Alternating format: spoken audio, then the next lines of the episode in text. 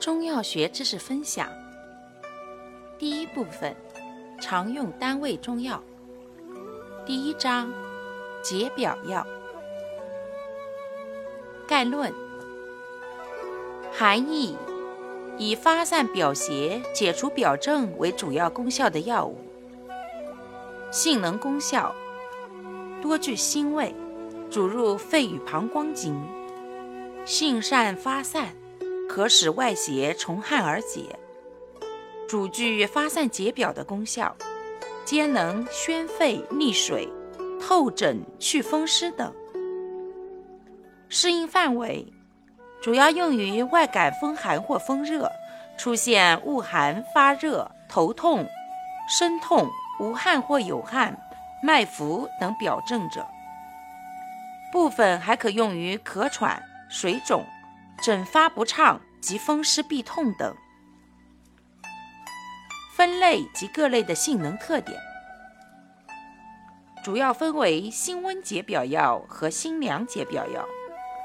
辛温解表药用于治疗风寒表症，辛凉解表药用于治疗风热表症。辛温解表药又称发散风寒药，性味多辛温。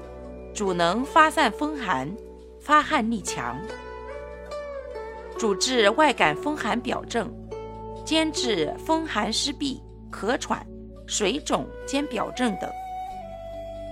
辛凉解表药又称发散风热药，性味多辛凉，主能疏散风热，发汗力弱，常于透热解表，主治外感风热表症。